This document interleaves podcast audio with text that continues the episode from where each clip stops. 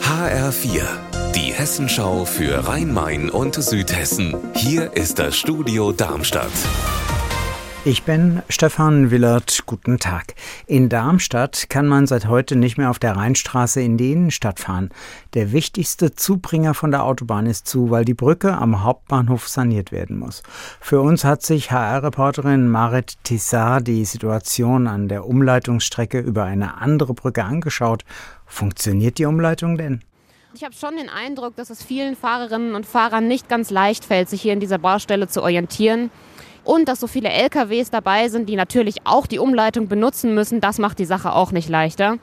Ich habe hier gerade schon ein paar Szenen beobachtet, wo sich Autos falsch oder zu spät eingeordnet haben, gerade wenn es so darum geht, so Richtung Stadtmitte oder Richtung A5 und A67 zu kommen. Und da waren durchaus auch schon ein paar Szenen dabei, wo mal gehupt wurde.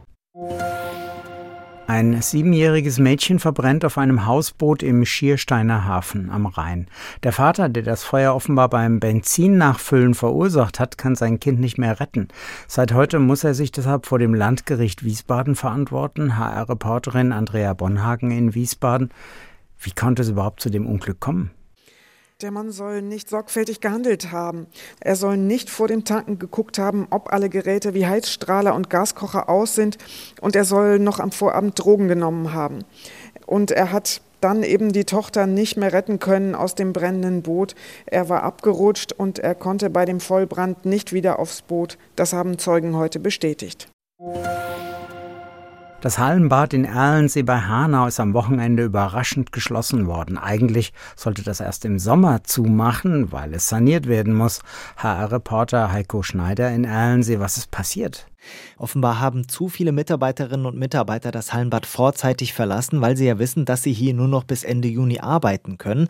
Nur Schulschwimmen soll noch stattfinden bis Ende Juni. Wie genau es dann weitergeht, das ist noch nicht klar. Unser Wetter in Rhein-Main und Südhessen. Ein Wechsel aus Sonne und Wolken am Nachmittag, die Temperatur in Hanau bei 7 Grad.